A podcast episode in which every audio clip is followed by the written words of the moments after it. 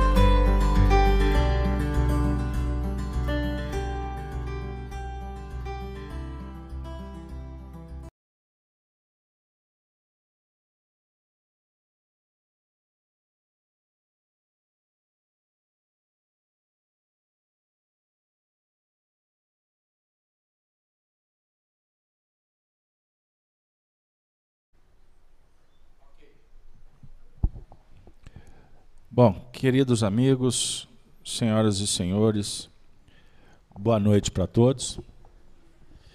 É com muita alegria que estamos iniciando mais uma reunião na FIAC Minas, a Casa de Kardec, a Melibudê. Grupo que estamos comemorando 12 anos de fundação. Esta vai ser em abril, vocês já estão convidados para uma tarde da torta dia 11 de abril, às, 14, às 16 horas. Venham festejar conosco. E esse ano também, Minas Gerais, nós mineiros estamos comemorando 300 anos do estado de Minas Gerais. E nós vamos abraçar a todos que estão também conosco, no, acompanhando a transmissão pela internet, os nossos web amigos a família FEAC. E agora nós abraçamos a todos que estão acompanhando a transmissão, portanto, através da, da emissora Rede Amigo Espírita. E agora a novidade, o nosso canal Gênese, também YouTube, que nós convidamos vocês a se inscreverem nos dois canais. É, a Rede Amigo Espírita, com uma célere programação ao longo da semana, com diversas casas espíritas e expositores, e também um grupo que trabalha pela rede, no qual nós fazemos parte também, e no nosso canal Gênesis, com as lives que a gente produz. É, além dos imortais, Revolução Espírita, nós temos com umas lives que a gente está começando a fazer, trabalhando com temas é, do dia a dia do Centro Espírita. Nós queremos implementar um estudo da mediunidade ao longo do ano também. Eu tenho um projeto, não sei se vai ser possível, de termos um estudo do Esperanto no canal Gênesis, mas eu preciso de um voluntário e eu estou convocando ele em público. Né? Júlio, você está sendo laçado para uma tarefa de trazer o Espiritismo com o Esperanto. Pensa no assunto. Como eu falei em público, eu acho que ele não tem como dizer não, não é? Eu falei em público. Mas está aí. Estou brincando com ele. Mas está tá feito o convite, tá? Mas nós vamos, nesse momento, então, abraçar a todos vocês que nos acompanham, estudando sequencialmente o Livro dos Espíritos às quintas-feiras, nas nossas reuniões públicas, que também tem um caráter de atendimento espiritual. Não é só a produção de conteúdo, porque durante a reunião, na casa, nós temos a evangelização infantil e também a tarefa do passe magnético. Então, aqueles que estão em Belo Horizonte, venham participar conosco. E você que está em casa, crie o vínculo, busque ajuda aos benfeitores, porque existem tratamentos ou terapêuticas que são realizadas à distância. Então, nós vamos, nesse momento, fazer a nossa prece, rogando a Deus, nosso Pai, ao nosso Mestre Jesus, aos queridos amigos espirituais, que nesse momento possamos todos sermos envolvidos nas mais sacrossantas vibrações, trazendo paz, harmonia, fortalecimento e esperança para todos nós mas também para os nossos irmãos em humanidade que estão passando por provações. Com a oração que Jesus nos ensinou, nós vamos pedir permissão para abrir as tarefas. Pai nosso que estais nos céus, santificado seja o vosso nome. Venha a nós o vosso reino. Seja feita a vossa vontade, aqui na terra como nos céus. O pão nosso de cada dia nos dê sempre, Senhor. Perdoe as nossas ofensas, à medida em que aprendermos perdoar a quem nos tem ofendido. Não nos deixe, Senhor, cairmos novamente nos erros. Livra-nos do mal, pois o vosso é o reino, o poder e a glória para sempre. Que assim seja, graças a Deus. Excelso amigo Jesus, envolva a nossa tarefa e que possamos ter dignidade para levá-la até o fim, atendendo à orientação dos nossos coordenadores do mundo espiritual. Que assim seja. Graças a Deus. Pois bem, boa noite de novo para quem está chegando. Nós trabalhamos com o estudo do Livro dos Espíritos, que é obra básica da doutrina espírita. Livro que foi publicado em 18 de abril de 1857. Nós estamos trabalhando na segunda parte da obra, capítulo 7, que é intitulado Retorno à Vida Corporal no tópico infância. Na última semana trabalhamos a questão 379 até a 382. Eu não vou reler, vou começar a leitura a partir da questão proposta para hoje. Para você que está chegando em casa, o tema educação e mudança de hábitos. Vamos lá. Muito obrigado, Júlio, por estar conosco apoiando o trabalho da das atividades de hoje. Vamos lá. Kardec pergunta assim aos espíritos. 383. Qual é para o espírito a utilidade de passar pelo estado de infância? Resposta: Encarnando com o objetivo de se aperfeiçoar, O espírito, durante esse período, é mais acessível às impressões que recebe e que podem auxiliar o seu adiantamento, para o qual devem contribuir os que estão encarregados de educá-lo. 384. Por que a primeira manifestação da criança é o choro? Resposta: Para estimular o interesse da mãe e provocar os cuidados que lhe são necessários. Não compreendes que, se as suas manifestações fossem todas de alegria, quando ainda não sabem ou não sabe falar, pouco se inquietariam com as suas necessidades? Admirai, pois, em tudo a sabedoria da providência.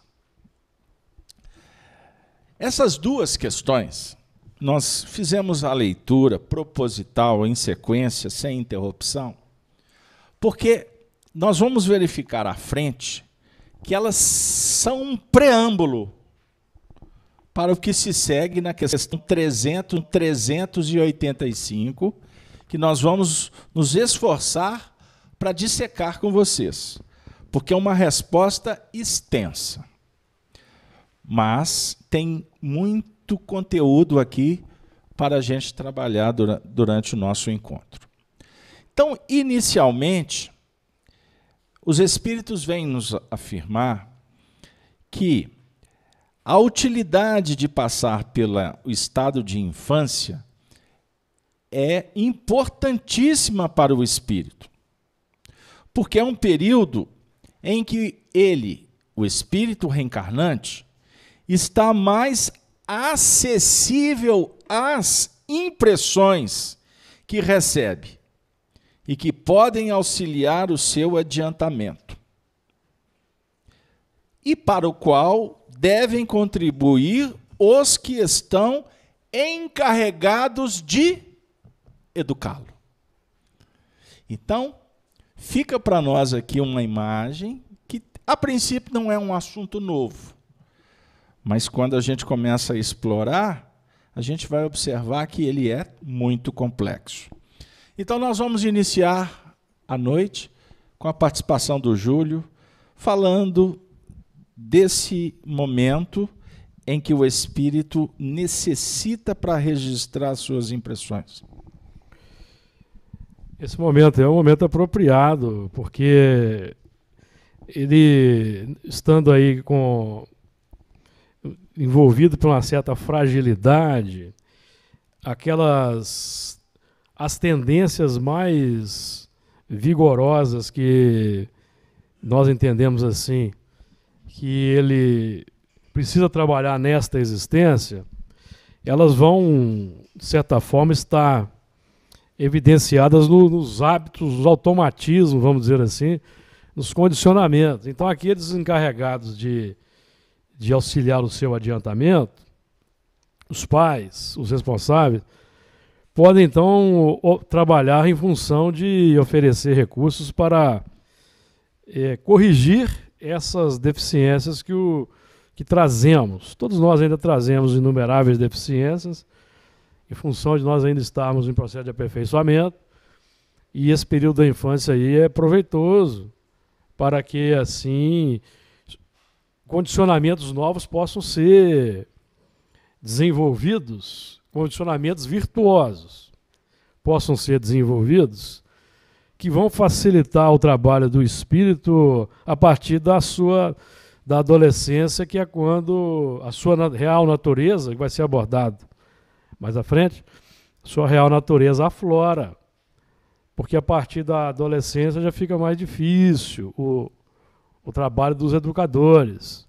O caráter já está mais formado e às vezes fica mais complexo. Se o espírito não tiver autocrítica, tiver tido uma abertura interessante para o, o aperfeiçoamento, a partir da adolescência já fica mais complexo o trabalho. Muito bem. Nós gostaríamos de endereçar um abraço para a Ângela e todos os demais que estão no chat do canal Gênesis. Pois bem, meus queridos amigos, essa questão 384, ela é muito interessante. Por que, que o Kardec vem levantar a questão do, da manifestação da criança? Por que, que a criança chora naquele primeiro movimento? movimento? A resposta, a princípio, por uma questão tão simples, tão pueril, mas ela nos chama a atenção e abre portais. Observemos a resposta. Para estimular o interesse da mãe e provocar os cuidados que lhe são necessários. Não compreendes que, se suas manifestações fossem todas de alegria, quando ainda não sabe falar, poucos se inquietariam com as suas necessidades Admirai, pois, em tudo a sabedoria da providência. Aí vem aquela questão: pô, mas a mãe vai se sensibilizar só por causa do choro inicial? Né? Na verdade, todo o movimento que a criança apresenta, desde a sua primeira manifestação, são aspectos de profunda sensibilidade e caracterizando um ser com muita fragilidade. E esta fragilidade, ela mexe com o observador. Porque, naturalmente, é, os nossos valores espirituais, as nossas experiências, as emoções arquivadas, tudo isso vem à baila num toque, num choro, num sorriso, num movimento de um ser frágil. E nem sempre o é quando estamos observando alguém que já está em outro estágio da reencarnação. Mas a criança, ela tem toda um, uma carga magnética que mexe com o histórico do espírito, porque nós já fomos crianças e muitas vezes crianças. Felizes ou não, fomos crianças. Acolhidas ou não, fomos crianças. Não é só aquela circunstância atual.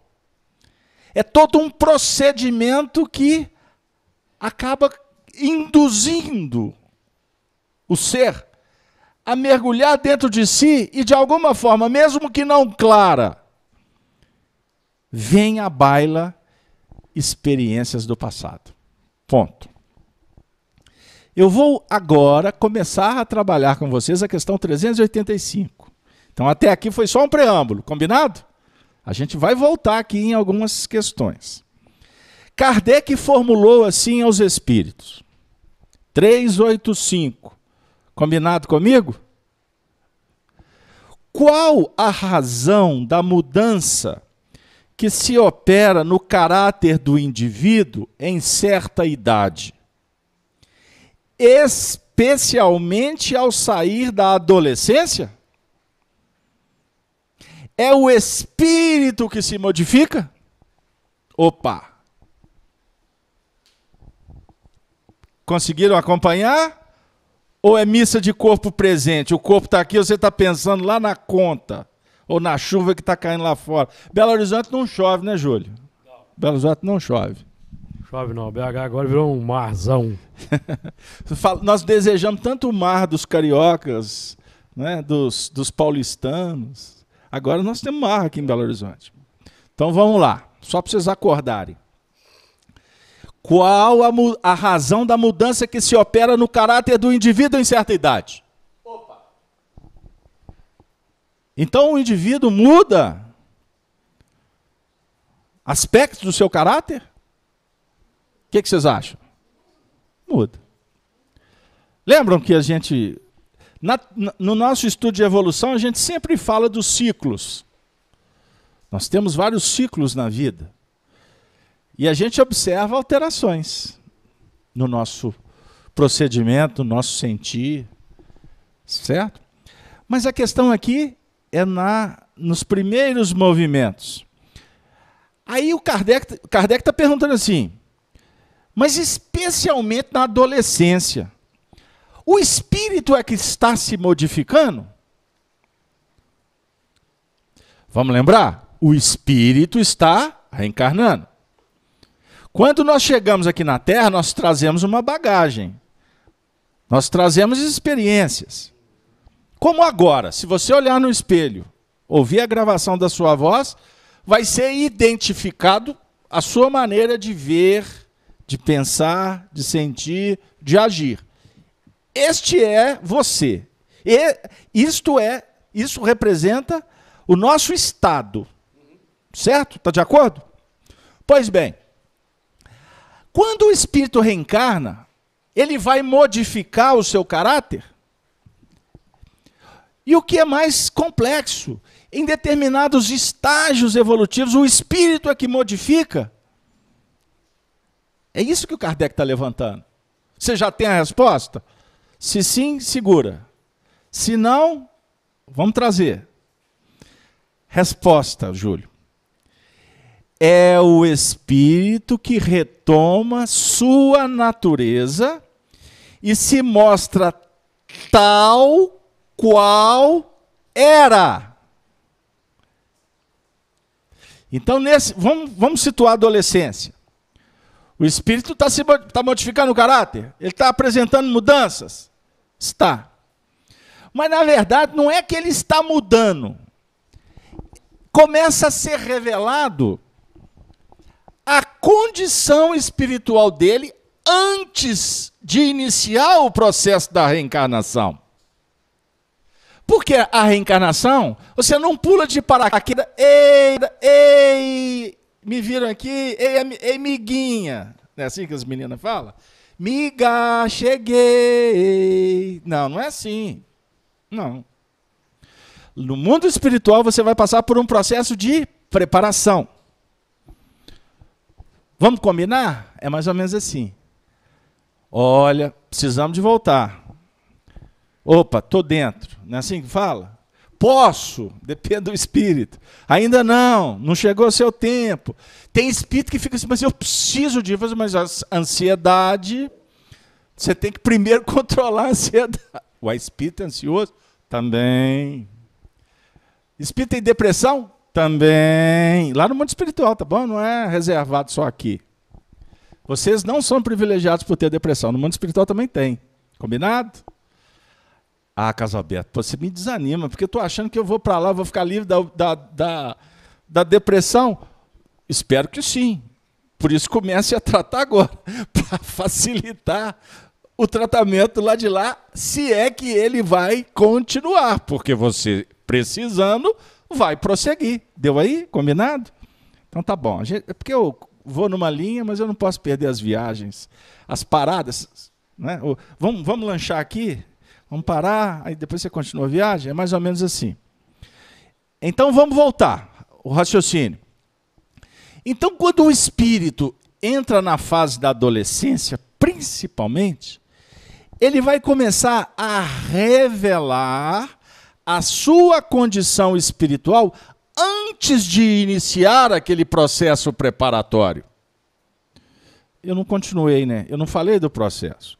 Depois de todo o mecanismo de ajuste, pente fino, família, etc., o espírito vai entrar num processo de adormecimento. André Luiz usa um termo interessante na sua teoria, que o espírito é levado para uma sonoterapia. Essa sonoterapia significa o quê?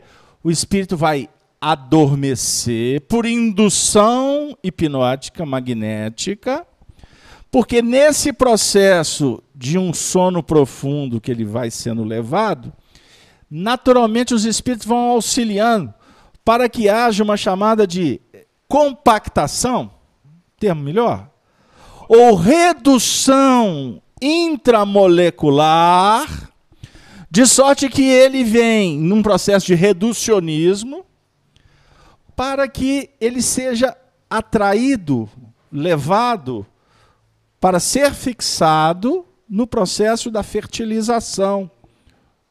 Então, a reencarnação, sob o ponto de vista material, físico, a ligação do espírito se dá no momento da concepção, horas depois do ato sexual. Que nós aqui na Terra já conhecemos o mecanismo.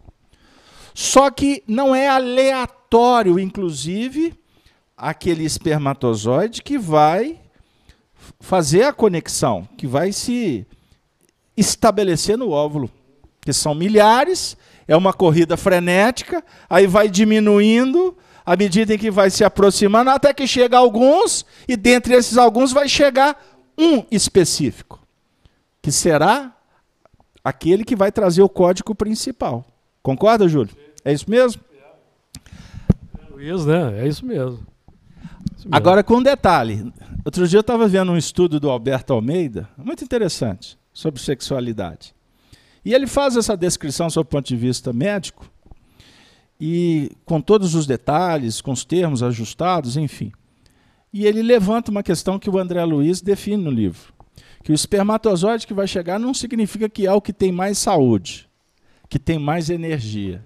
Como um maratonista que ganha uma corrida de longa distância ou de curta distância se for em velocidade. Não, não, é, esse, não é esse o conceito. É aquele que tem que chegar. Que pode ser o mais capenga, o manco, o coxo, o estropiado. Por que, que ele que vai chegar? Você tem a explicação química, física, mas sobre o ponto de vista espiritual, ele é teleguiado auxiliado por técnicos do processo da reencarnação. São espíritos altamente qualificados, capacitados, que vão auxiliando, obviamente, com o magnetismo do reencarnante. O que, inclusive, vai justificar e explicando o porquê que existem algumas, é, alguns resultados que, em tese, a medicina desconhece. O porquê que se estabeleceu daquela maneira. Eu não vou entrar no mérito porque não é minha área de atuação e eu não arrisco onde eu não sou convidado. Festa de Iambu, Jacu não entra, não tem uma história assim? O meu caminho aqui é com o evangelho. Mas eu só dei uma ideia sobre o ponto de vista da lógica. Então o espírito reencarnante, ele passa por esse processo. E o despertamento após a vinculação, após o início da formação do feto, né, do embrião, do feto, do bebê que vai nascer posterior e etc. Esse processo da chegada do espírito, então, ele é gradativo, portanto cíclico. Se ele tem um time, ele tem ciclos menores dentro de um ciclo maior em termos práticos, para ficar claro. Então, nós, nós temos, os egípcios trabalhavam a questão do ciclo dos sete. Então, nós temos o ciclo até os sete anos. Olha como que a sabedoria vem lá da tradição antiga.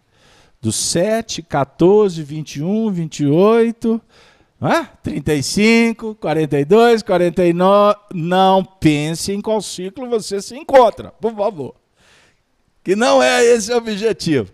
Mas, sob o ponto de vista globalizado de um ciclo maior, nós podemos rachar o ciclo no meio também. Porque tem, que tem as duas metades da laranja, a definir o quê? Poeticamente, existe a ascensão e depois, a de, a, no caso, a o termo correto não seria a descida. Mas vai, só para dar uma ideia. Então você ascende depois descende. Então nós podemos dizer que se temos uma vida, uma longevidade prevista de em torno de 60 anos, que não é uma data fechada, porque depende do comportamento das escolhas do indivíduo, que ele pode prolongar, ele pode encurtar a duração dele aqui na Terra. Se prolongar, bem-aventurado. Se encurtar por deliberação, complicação para ser reajustado depois. Não que o indivíduo vai pagar, mas ele precisa de recompor, de regenerar dentro dos seus planos da lei divina que está em si mesmo. Mas eu quero dizer o seguinte: que você atinge o pico e depois você tem que descer. Então imagine que você está, você está no processo inicial da reencarnação. Você vai se descobrindo na Terra, nesta lida reencarnatória, em ciclos. Então, o Júlio falou da adolescência, da juventude. Existem algumas informações que, dependendo do, do, contexto, elas são interessantes. Na revista Espírita, há comunicações que os espíritos afirmam que a reencarnação ela é concluída quando o indivíduo atinge 32 anos. Então, simbolicamente, com 32 anos, você pode dizer: estou reencarnado. Agora começo a desencarnar. Captaram? Então, muita energia, muita construção. Você vai edificar. Aí depois você tem que trabalhar no processo da desconstrução. E à medida que você desconstrói o edifício, aqui na Terra, inclusive o corpo funciona assim também, você começa a edificar a sua chegada do lado de lá. Então não existe morte. Existe morte e ressurreição.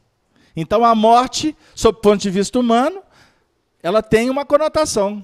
Mas para quem está do lado de lá, está vendo o indivíduo morrer aqui, mas está vendo ele se recompor do mundo espiritual. Porque existe uma preparação para voltar para o mundo espiritual. Será que é treinamento? Alguém aqui vai desencarnar? Será que sou, sou eu? Mas é necessário a gente pensar sobre isso. Fechou? Vamos voltar? Então, na verdade, é o espírito que retoma sua natureza e se mostra tal qual era. A resposta: Não conheceis os segredos que escondem as crianças em sua inocência? Não sabeis o que elas são, nem os que foram, nem o que serão, e contudo, as amais e a acariciais como se fossem parcelas de vós mesmos. De tal forma que o amor que uma mãe dedica a seus filhos é considerado o maior amor que um ser possa ter por outro ser. De onde vem essa doce afeição? Essa terna benevolência que mesmo os estranhos sentem por uma criança? Sabeis? Não. Pois é isso que eu vou explicar. Então tem muita coisa aqui que vai explicar. Júlio, até aqui. Pode falar o que, que você está percebendo. É, o espírito vai retomar a sua natureza, se mostrar tal qual ele era, é, em função do, do longo passado, das aquisições. E, e, então ele vai revelar o que o que ele é, na verdade, em, em sua essência, até aquele momento do progresso. E é importante, então, aí a gente ter atenção, porque aí o, o trabalho passa a ser individual. Até o momento da adolescência, os pais têm uma, uma, uma oportunidade grande de ajustar o caráter, buscar ajustar o caráter e dar uma contribuição ali para que o, o indivíduo possa entrar na, na, na idade adulta melhorado, educado, burilado. Porque daí para frente ele vai seguir uma certa tendência, uma certa rotina. E aí há uma consolidação. Não quer dizer que o espírito ele não consiga se modificar, não, não é isso não. Mas aí ele já toma o seu o seu aspecto normal. É, é, muito interessante isso, porque, por exemplo, a gente às vezes se depara com, com, os, com pais espíritas que às vezes se entristecem porque o, o, o filho na infância foi conduzido para a evangelização, seguiu ali os trâmites da evangelização, mas quando ele chega na adolescência, ele, ele já define uma outra caminhada, não quer mais se envolver.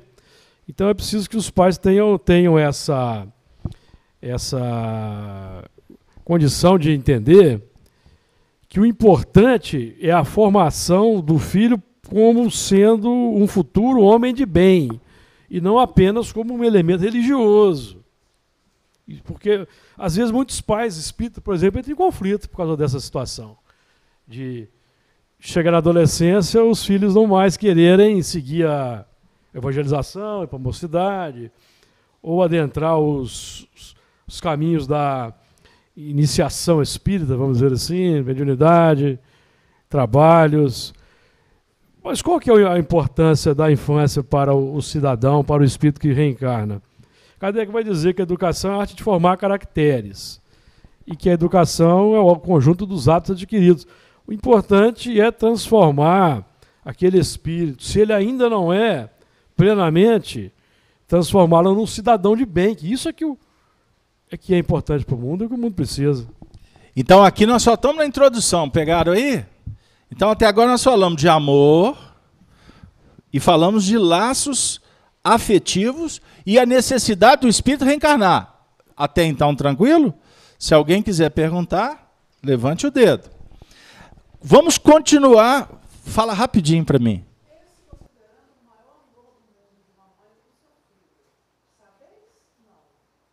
Ah, tá. Tá. A pergunta aqui, só para repetir para o pessoal que está em casa, foi a seguinte: o amor que uma mãe dedica a seus filhos é considerado o maior amor que um ser possa ter pelo outro? Ser. Pois é. Então, a definir o seguinte: é, os espíritos estão fazendo a seguinte ponderação: de onde vem essa doce afeição? É o que eles vão trabalhar daqui para frente. Tá? Então, aguenta um pouquinho. Se no final não ficar claro, você levanta o dedo de novo. Combinado? Vamos, vamos como diz o, o, o, aquela senhora que corta pano lá na, na rouparia. Né? Vamos por partes. Então, Marco, continuando a resposta. Eles disseram que agora é que vão explicar. As crianças são seres que Deus envia as, a novas existências. E para que não lhe possam imputar excessiva severidade, dá-lhes todas as aparências da inocência vocês já tinham pensado nisso? Eu vou parar. Vou comentar o literal. Você já tinha parado para pensar? Olha o que, que os espíritos estão abrindo aqui para a gente. Isso é espetacular, Júlio. Então quer dizer que quando o espírito está reencarnando, essas, essa afeição, essa aparência de inocência, ela é fundamental para que o trato daqueles que já estão aqui não seja com excesso não vou nem falar com excesso, não seja com severidade. Porque o espírito está chegando, ele precisa de acolhimento. Essa fragilidade é fundamental para aqueles que estão acolhendo. Isso é providência divina. Isso é providência divina. Olha no reino animal, como é que funciona. Espetacular. Como que uma fêmea cuida da, da prole, dos filhotes. É prioridade. É prioridade. Aí quando você vê, por exemplo, é, é, é, algumas manifestações, a gente fala assim, não, mas está sendo até agressivo, né? Mas não, é cuidado. Da mesma forma que os homens, quando recebem aquele rebento, por ser tão frágil, eles são sensibilizados. Continuando a resposta mesmo a uma criança má por natureza, suas faltas são encobertas pela inconsciência de seus atos. Comentário da frase. Então pense na criança que está reencarnando. Ela tem, ela traz imperfeições. Então, para a criança que está naquele estágio de fragilidade e de inocência, é fundamental esse, esse processo porque ela não tem consciência das tendências e das possibilidades. Ela é uma criança. Ela está despertando de um sono profundo. Continuando. Essa inocência não constitui superioridade real com relação ao que eram antes. Não. É a imagem do que deveriam ser. E se não são, é unicamente sobre elas que recai a oportunidade reeducativa. O termo usado na tradução é punição. Vou explicar. Importante essa conclusão. Então, quando você vê uma criança inocente, essa inocência, então, não significa que é um espírito puro. Puro no seu sentido de elevação espiritual. Então, os espíritos estão dizendo para nós, literalmente, que toda criança é pura. Toda. Toda ela. Agora, é óbvio que no meio das crianças inocentes e puras, existem os espíritos que são elevados, que já apresentam uma pureza no seu sentido de purificação de imperfeição. Mas você não identifica. Do mesmo jeito que reencarna acelerado ali. O espírito que depois vai manifestar toda uma índole complexa, um caráter deformado, ele um dia foi criança. Então todos os pais estarão diante de seres frágeis, com aparência de inocência, não é? Ou seja, os pais não sabem claramente o que essas crianças representam, qual é a bagagem que elas trazem do mundo das reencarnações. Ficou claro? Então isso é importante para a criança que está num adormecimento, tudo é novo. É? Bem-vindo ao mundo dos homens. No primeiro momento, ela não sabe que nós somos bichos, que ainda não somos seres humanos, porque nós privilegiamos a animalidade. A nossa sociedade se movimenta nos planos do desejo e do medo, da culpa e do prazer. É assim que a gente se movimenta, muito parecido com os animais. A criança inocente não sabe que poucos estão querendo trabalhar com a vontade, aplicando ao, o amor ao dever, a responsabilização, a transformação moral. A criança não sabe. Ela está adormecida. Ela não sabe qual é a pretensão do pai. Certo? Que pode, inclusive, alguns que não são efetivamente pais, mas apenas procriadores, que chega no nível de assassinar uma criança. Assassinar estando ela no ventre ou fora. Na família ou no albergue, no hospital. Existem pessoas que descartam uma criança como se descarta um papel higiênico quando foi usado. Um saco de lixo que você coloca lá na lixeira. Entenderam? Ali tem uma criança frágil, não tem? Inocente. Mas seres humanos fazem isso. E quando fazem, eles não estão sendo seres humanos. Eles estão reencarnados na humanidade, mas agindo com bestialidade, com total deturpação dos princípios nobres da vida, do respeito, do amor, do culto à natureza. O Espiritismo não é uma religião como os homens acreditam que selo.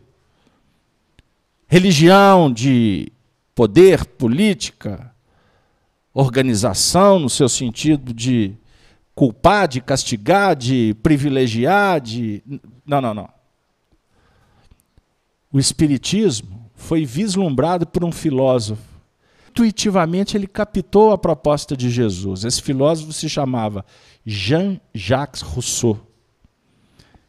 E ele colocou, trouxe um pensamento para a humanidade, no renascentismo, no iluminismo, no humanismo, que depois se tornou um pilar do raciocínio de Allan Kardec. O Espiritismo vem estudar a religião natural, aquela que parte do coração que prescinde de sistemas, de homens, de poderes. O Espiritismo trabalha a religião natural do comportamento. Eu pergunto para vocês: isto é ou não é cristianismo? Foi ou não o que Jesus ensinou? Um novo mandamento vos dou: que vos ameis uns aos outros como eu vos amei. Não do púlpito, do livro, da cátedra. Amor do dia a dia. E o amor que traz, que representa a integração do ser com a natureza. Então, quando você comete uma atrocidade dessa, você está se descolando de todos os princípios que nós nos comprometemos antes de reencarnar. Está aqui para amar. Deu aí? Então, o sofrimento humano está na razão direta do desconhecimento e da não vivência desses postulados. Beleza? Então, se alguém falar assim, mas eu nunca estudei, não tenho informação. Sim, isso é desculpa para boi dormir. Porque intuitivamente, quando nós cometemos um ato que agride a natureza, a consciência indica. E imagine uma consciência dizendo para uma pessoa que está julgando uma criança na lata de lixo. O que, que ela está falando para essa pessoa? Essa pessoa não julgou uma criança na lata de lixo enganada. Fiz-me claro? Uma pessoa que cuida de uma criança com amor, ela está seguindo os princípios da natureza íntima que está dizendo: ama, ama, ama. Júlio, podemos prosseguir? Então nós trabalhamos até aqui até agora a oportunidade educativa. Então a oportunidade que a criança e os pais estão recebendo. Ah, então agora o item 2, viu, Marcão? Mas não é somente por elas que Deus lhes deu esse aspecto. Qual aspecto? Aspecto de fragilidade de inocência. Foi também e principalmente por seus pais, cujo amor é necessário à fragilidade infantil. E esse amor seria excessivamente enfraquecido à vista de um caráter áspero e intratável ao passo que, julgando seus filhos bons e dóceis, os pais lhes dedicam toda a afeição e os cercam dos mais delicados cuidados. Desde, porém, que os filhos não mais precisam da proteção e da assistência que lhes foram dispensados durante 15 ou 20 anos, seu caráter real e individual ressurge em toda a sua nudez. Esse caráter conserva-se bom, se era fundamentalmente bom, mas sempre colorido de matizes que a primeira infância manteve ocultos. Júlio, comenta. É um momento aí de essa fragilidade já tem dois, dois, nós vamos perceber que essa fragilidade tem dois, duas, duas funções interessantes, que é, primeiro, de possibilitar que o, o espírito possa ser bem tratado, possa ser envolvido pelo amor, e essa inocência esconde lá, esconde um caráter áspero, intratável de um adulto. Porque Vamos lembrar daquilo que Jesus vai dizer lá no, no Evangelho de Mateus, no capítulo 10, versículo 36, que os inimigos do homem serão seus familiares.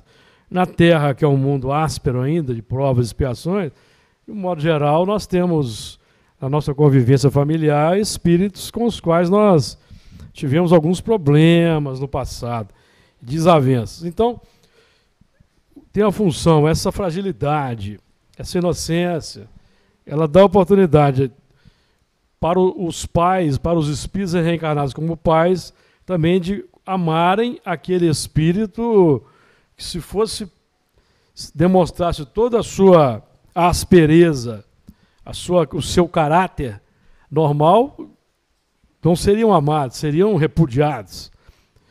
Que é o que acontece na sociedade. Nós vemos muito esse, muito esse, esse movimento à medida que o espírito vai crescendo, vai deixando de ser criança, então o caráter vai se revelando e a dificuldade dos pais também vai aflorando em função daquele caráter.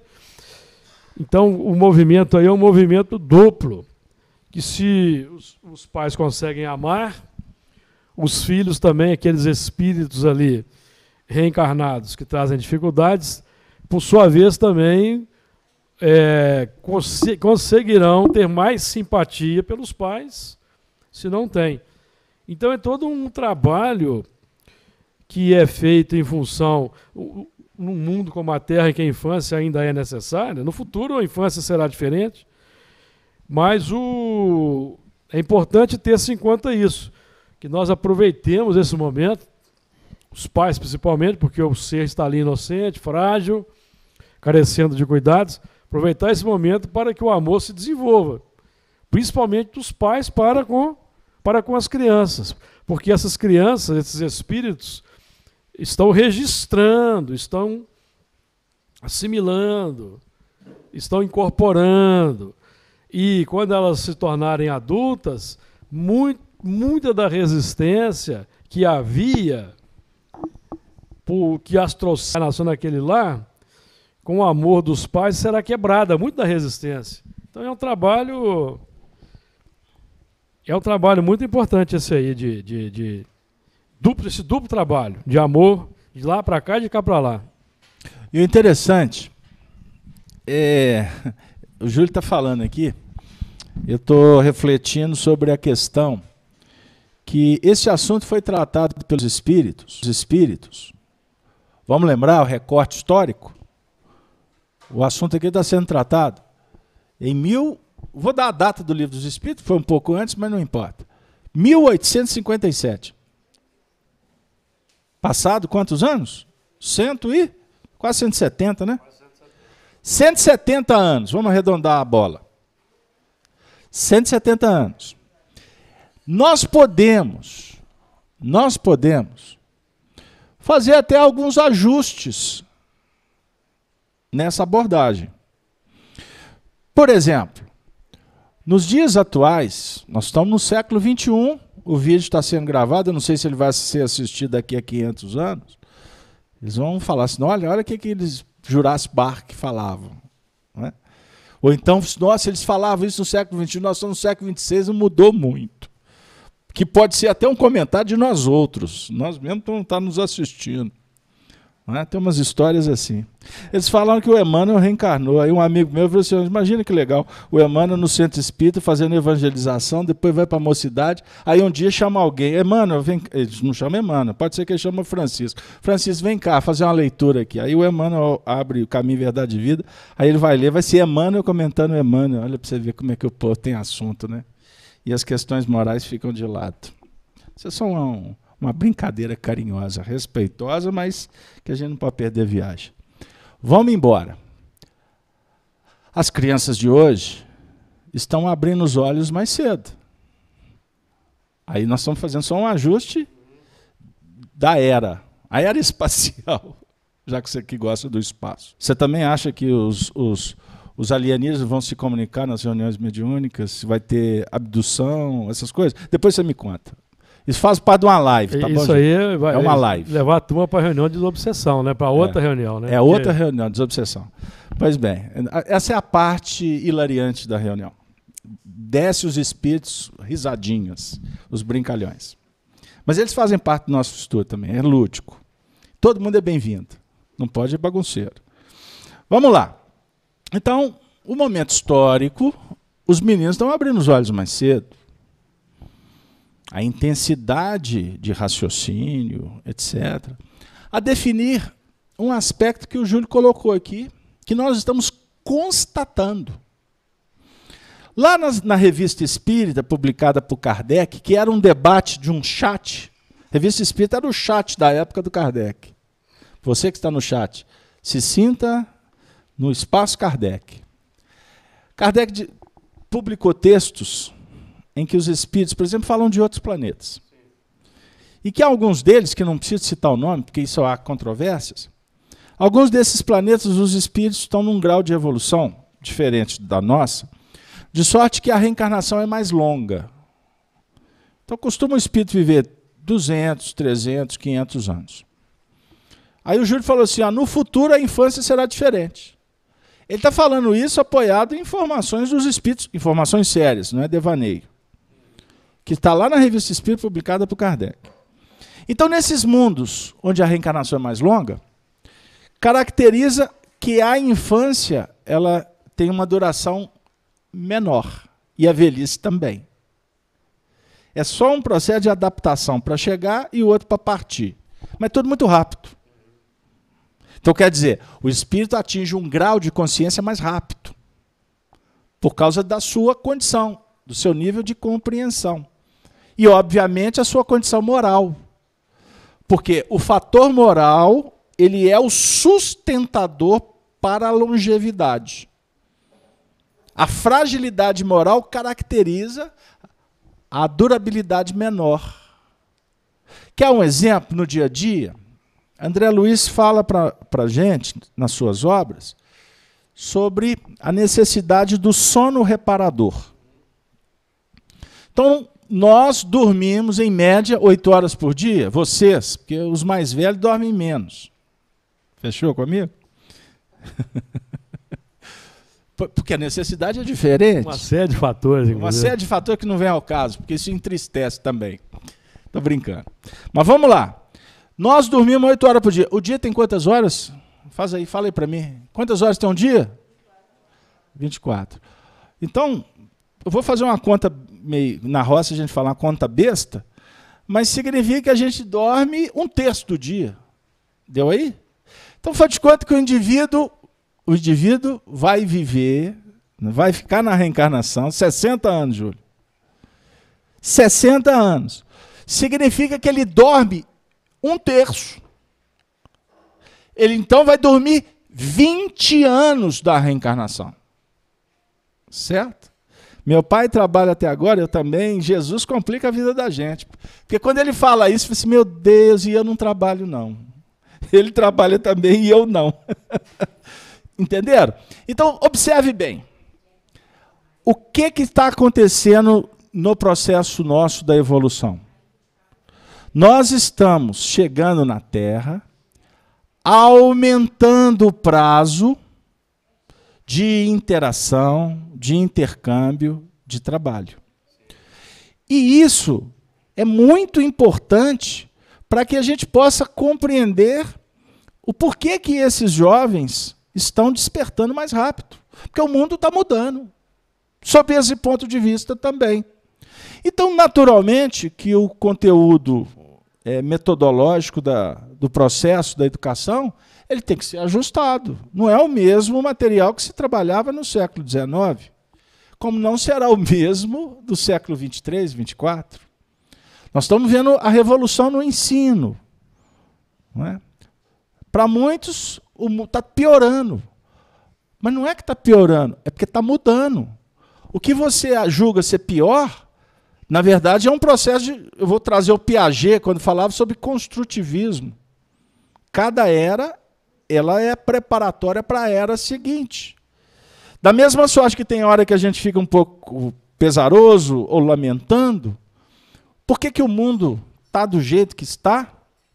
tantas complicações do campo do sob ponto de vista da confusão, da separatividade e etc, etc, etc, né? da falta de, de amor, do individualismo. Mas, na verdade, se a gente sair, descolar, vamos pegar uma nave, hashtag partiu, foi para o espaço, e olhar para baixo com uma visão mais ampliada, nós vamos ver que o que está acontecendo na Terra é um preparatório para o que, o que vai vir. E as mudanças sempre elas se caracterizam por confusão, por conflitos. É o romper com o passado para abrir para o novo, certo? Agora, quando você está no meio dessa passeata, você não consegue divisar aonde que vai desaguar e, e, e, e nem mesmo a gente entende o porquê começou. Fiz-me claro? Então, gente, é, esse assunto é muito importante, porque está falando para nós sobre, sobre o ponto de vista moral, da tarefa dos pais. E quais, sejam, quais são elas? Contribuir no processo de educação dos filhos. que precisa de ser discutido a metodologia para cada filho. Antigamente os pais tinham 5, 6, 10, 20, 30, né? Arnaldo Rocha tinha 32 irmãos. O pai dele era uma fábrica. Né? Mas foram, acho que, três casamentos. Viu, gente? Não empolga, não. Imagine uma casa que tinha 10, 15. Vocês talvez pegaram um pouquinho aí da geração dos seus pais. Mas a gente olha para frente, como é que é a numeração? Como é que é a quantificação agora? Não tem nem casamento mais. Sob o ponto de vista do compromisso, da responsabilidade, do casar para morrer junto. Agora se casa para separar daqui a pouco. Se casa é, é, só para namorar. Vamos, filho? Não, não, não. O negócio é minha carreira seja do lado de lá ou do lado de cá, não falando do gênero. Mas, ou seja, é, é, nós estamos vivendo um fenômeno que vai desaguar aonde? A princípio, para quem tem uma visão é, excessivamente conservadora, porque essa palavra conservadora ela também foi esvaziada. Porque dizem que conservador é gente da direita, revolucionário é gente da esquerda. Confusão que é essa? Você pode ser conservador sem ser político. Você pode. Um conservador, no meu conceito, é um indivíduo ponderado.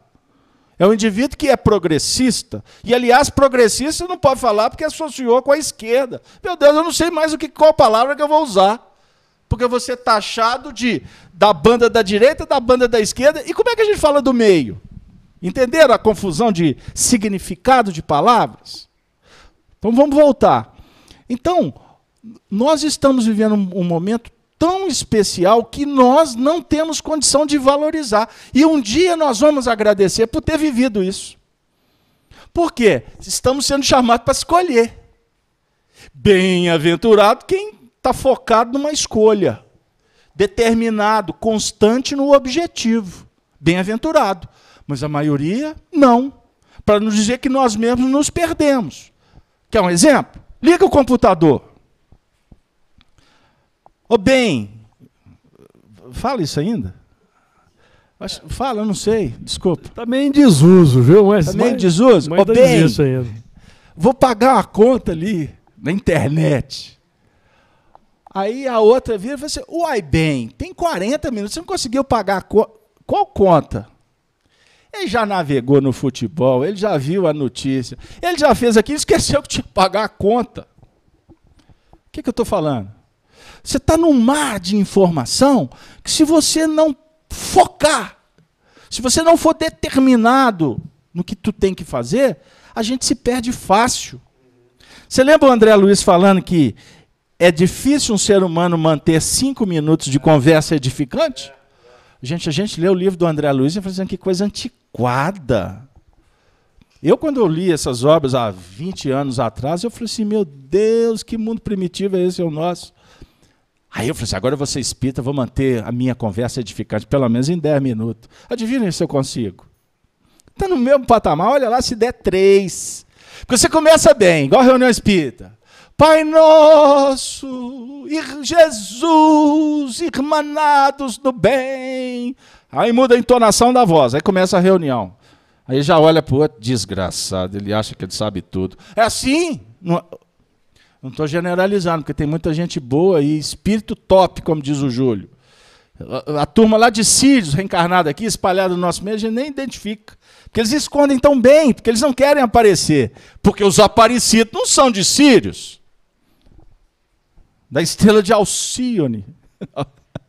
não são de lá. É, são de outro lugar que precisa de trabalhar Falei muito. Alcione, não, que dá confusão, hein? É. Fechou aí?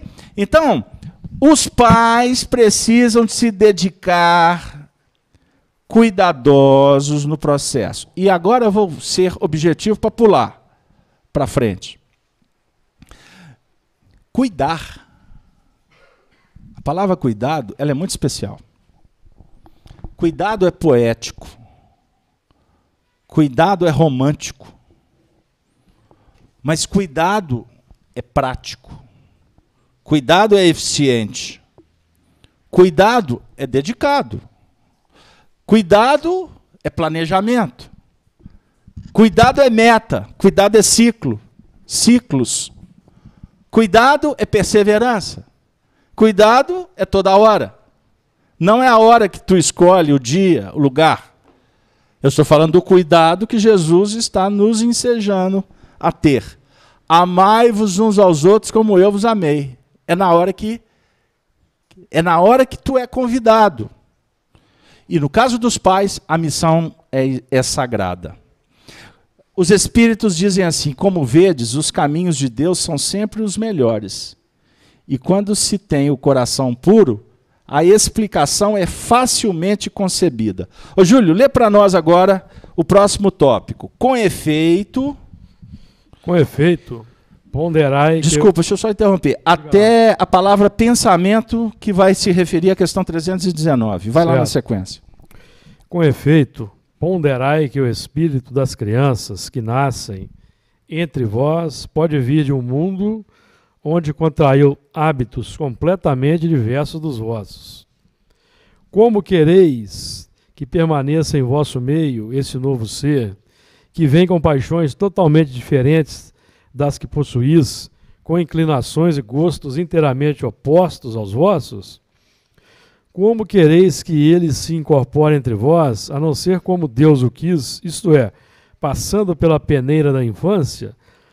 Nesta vem confundir-se todos os pensamentos, todos os caracteres, todas as variedades de seres gerados pela infinidade dos mundos em que se desenvolvem as criaturas.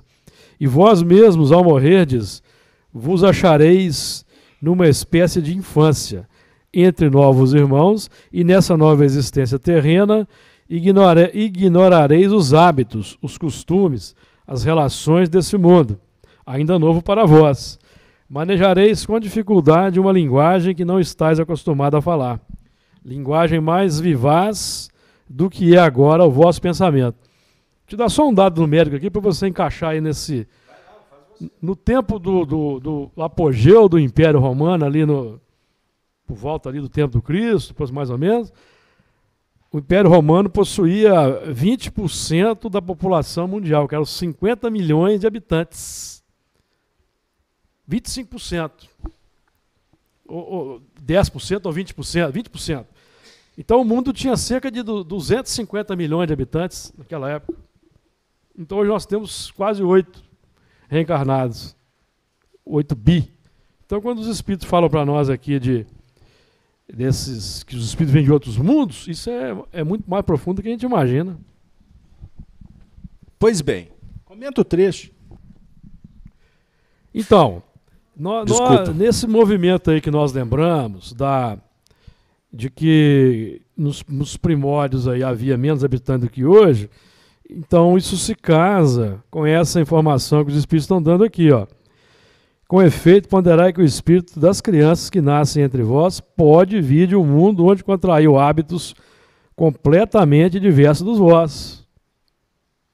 Então a gente pode ter no nosso meio hoje, como tem, evidentemente, espíritos que tiveram uma formação, uma educação em outros mundos, mundos mais atrasados e mundos mais adiantados. Nos e o indivíduo, quer, o indivíduo quer espremer a laranja que ele é. deu um caldo como deu o caldo à geração dele. E nos parece, me corrija se eu estiver errado, que o, o, o, a maior parte hoje é de mundos mais atrasados. Me parece que sejam de mundos mais avançados.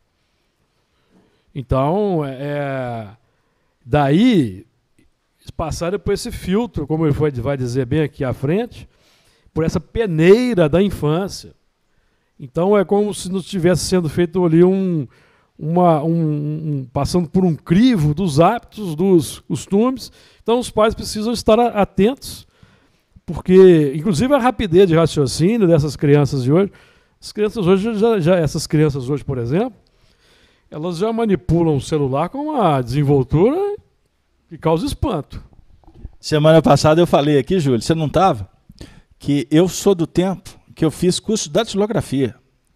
Era uma máquina Olivetti. Então era A, S, D, F, G, eu, tam. Eu também, também fiz isso. C cedilha, L, K, era o espaço, né? Então, nós somos dessa geração. E como que você quer, não é? Você quer que o, o, os meninos de hoje tenham o ritmo do aprendizado que nós tivemos. E com um detalhe, a grande maioria deles impaciente. Sim. Porque eles estão numa dinâmica tão intensa e produtiva que, sem que eles percebam, eles são deselegantes com a nossa geração. Nós somos maltratados, vocês não notaram? Estou brincando, viu, gente? É no bom sentido. É, eu, eu costumo falar para meu filho: pode, não é nada vaidoso, mas eu vou contar. Ô filho, eu estou com dificuldade assim, essa, dá licença. Aí ele faz. Eu falei assim, oh, please don't, please, please, please, please. O que, que você fez? Ué, o senhor não viu, não? Eu falei assim, não, eu quero que você me ensine. Não, não, pai, agora eu não Não tem paciência, não. Ele já fez. Quer dizer, qual que é o, qual que é o papel do pai? Vamos adequar? O que, que os espíritos estão falando? O papel do pai é ser dedicado no processo da educação. E a dedicação, a pedagogia, tem alguns movimentos que são imprescindíveis. Como? Paciência, repetição, entenderam? Carinho. Como nós que temos inabilidades nesse conceito, na aplicação com eles, temos a pretensão de exigir que eles tenham para conosco. Vamos, vamos ver o outro lado da maçã? Pegaram aí, gente? Nós, nós temos um grande desafio. Lidar com essa geração com carinho, com respeito, sabendo que eles, sabendo que eles estão numa outra dinâmica de aprendizado, com um raciocínio muito mais célere, mas ao mesmo tempo, sem exigir que eles tenham uma conduta para conosco, mas nós temos a obrigação, se ainda estamos nessa dinâmica com eles, que eu acredito que todos, né? Embora alguns aqui não tenham filho, mas convivem com outros, ou aqueles que os filhos já cresceram, que vão conviver com os netos depois, e etc. Eu acho que todos nós estamos com eles, não estamos em sociedade? Pois bem, lembrar que o desenvolvimento intelectual, conforme aprendemos no livro dos Espíritos, ele vai à frente. Mas não necessariamente ele leva consigo o moral. Então, se o indivíduo, o ser, ele, ele usa uma BMW com a intelectualidade e deixa claro o rastro, a pegada, que no campo moral há dificuldades, significa que todos precisamos de oferecer algo para que estes despertem esses valores. Porque quando despertar, explode. Eles vão andar de BMW, não, eles vão pegar uma nave e ir para as esferas superiores. E é isso que a gente quer. Se possível, leva a gente de carona, não é assim? Não é para irem embora, não, tá bom? Porque tem uns que estão dizendo, podia ir mesmo. Ficar ali. Não, não, não, não. Não é nesse sentido, não, viu, Macau? É para a gente ir junto. Ou seja, uns ajudando os outros. Então temos que ter carinho. E com detalhe: essa geração não está disposta mais aos sistemas de educação que nós viemos dele, do autoritarismo. Você é professora? Sacerdote de Jesus sabe disso. Antigamente a gente respeitava os, os professores, não era assim? Como está faltando os princípios, eles foram banalizados. Então, em sala de aula, a figura do professor, nem sempre, ou na maioria das vezes, ela é respeitada. Ele é simplesmente um funcionário da escola. E se, e se falar alto, eu chamo meu pai. E existem escolas, e eu conheço, escolas, que o diretor, para ficar bem financeiramente, né, mantendo o corpo de alunos, porque precisa de pagar as contas da escola, é conivente com um grupo de pais que só estragam ao invés de auxiliar no processo da educação dos filhos. Ficam metendo o bedelho lá dentro da escola. O pai interfere e o filho vira para o pro, pro professor, seja para quem for lá dentro da escola, enfrenta porque o pai está dando respaldo por trás. Não vai lá, faz isso, qualquer coisa.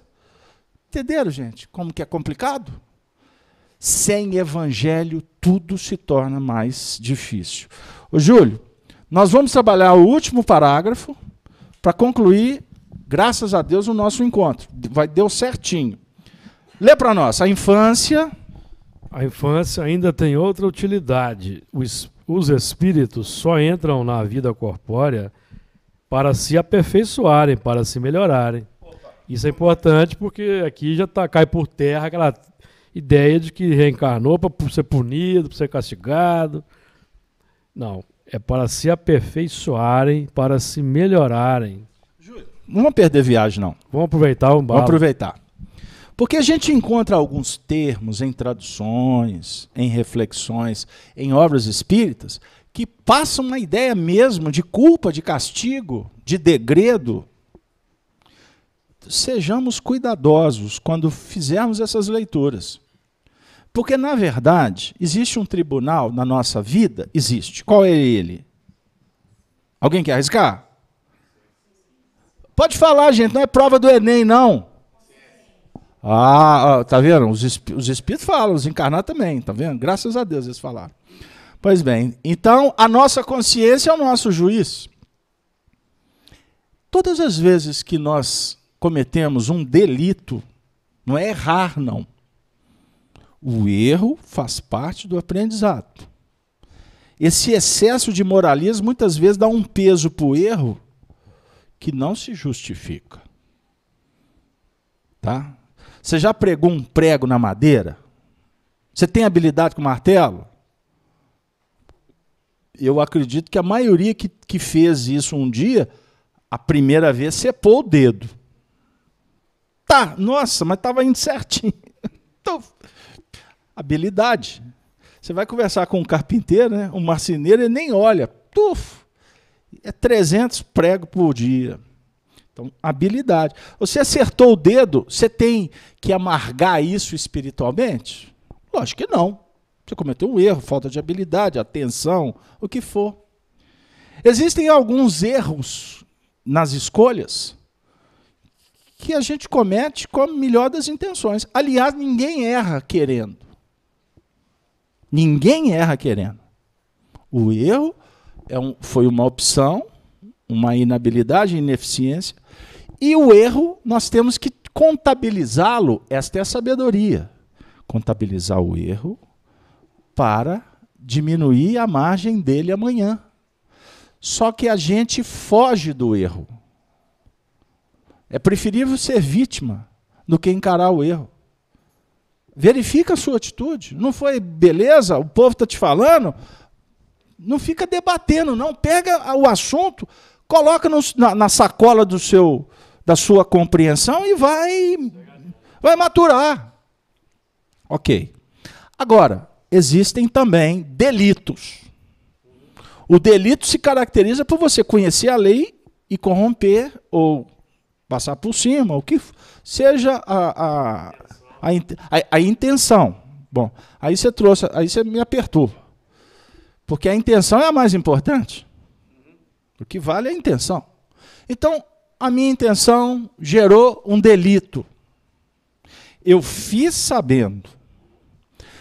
É natural que amanhã a vida me mostre que eu cometi aquele delito, sob o ponto de vista de ter que repará-lo. Então, Júlio, você leu uma frase e você deu a conotação para ela que nós entramos na vida corporal para se aperfeiçoar e melhorar. Ninguém reencarna. Ninguém reencarna para sofrer. E muito menos para fazer o mal, prejudicar o próximo, né? Então, o, o, o erro. É, por, isso que, por, isso que, nós temos que ter muito cuidado com os julgamentos, as, as observações, porque as intenções só Deus conhecem e tem a a lei para corrigir. A fragilidade dos primeiros anos os torna brandos, acessíveis aos conselhos da experiência e dos que devam fazê-los progredir.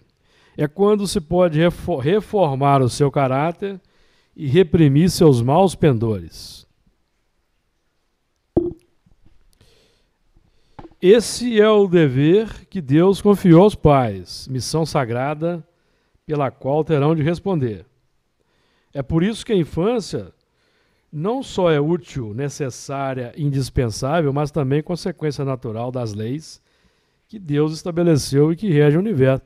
Aqui tem uma questão interessante, que é essa missão sagrada pela qual terão que responder, porque nessa missão de de reencaminhar os espíritos, educar, corrigir as más inclinações, os espíritos estão resgatando erros graves do passado, sem necessidade de ter que reencarnar, de, ter que reencarnar para ser massacrado, ser punido. Certo?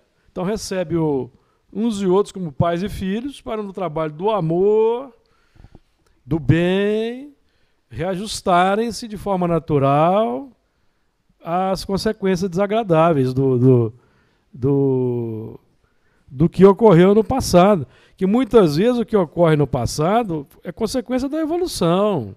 Então, é muito comum, né, meu amigo Beto, a gente, a gente lida na reunião de obsessão e o passado vem à tona. É muito comum certos irmãos entrarem até em certa depressão e dificuldade em função do que fez no passado.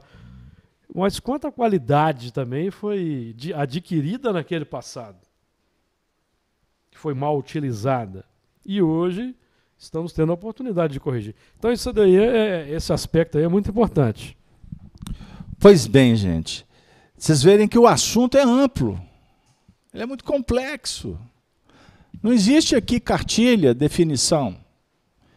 Nós estamos aqui para fomentar um debate, um diálogo. Por isso é que o espiritismo ele não pode ser tratado apenas como um, um, um uma proposta que a gente de vez em quando vai ali, bebe da fonte, vem embora. O Espiritismo é uma chave valiosíssima que ela está começando a ser colocada na sua mão. Agora, o que, você vai fazer dessa chave? É de responsabilidade de cada um. Essa chave pode resolver seus problemas. Aliás, olha o que eu vou dizer. Ela é a chave mais poderosa para você descobrir a solução dos seus problemas. Não existe nada no mundo que pode te dar tanta informação quanto a doutrina dos espíritos. Com todo o respeito a todas as crenças, aliás, só para me para que a gente possa abraçar os amigos de outras religiões que estão conosco, nós vamos encontrar a questão 628 porque nem sempre a verdade foi colocada ao alcance de todos? Perguntou Allan Kardec. Por que, que nem sempre tudo isso foi explicado para a humanidade? Para as tradições? Resposta: É necessário que cada coisa venha a seu tempo. A verdade é como luz. É preciso habituar-se a ela pouco a pouco, senão ela ofusca. Vocês estão quanto tempo vindo a FEAC? Você que está na web amigo, no plano do chat, quanto tempo você está estudando conosco? Quanto tempo você leu a primeira obra espírita? Cada um aqui tem uma trajetória. Eu posso garantir, aposto as minhas fichas, que você hoje é uma pessoa muito diferente do que aquela que bateu na porta a primeira vez. Eu aposto as minhas fichas. Cada um com sua necessidade. Agora eu vou te dizer também que quanto mais você entra, mais complica, mais tarefas, mais desafios vai chegar na sua porta. Sabe por quê? Porque você é uma pessoa melhor. Você é uma pessoa mais preparada.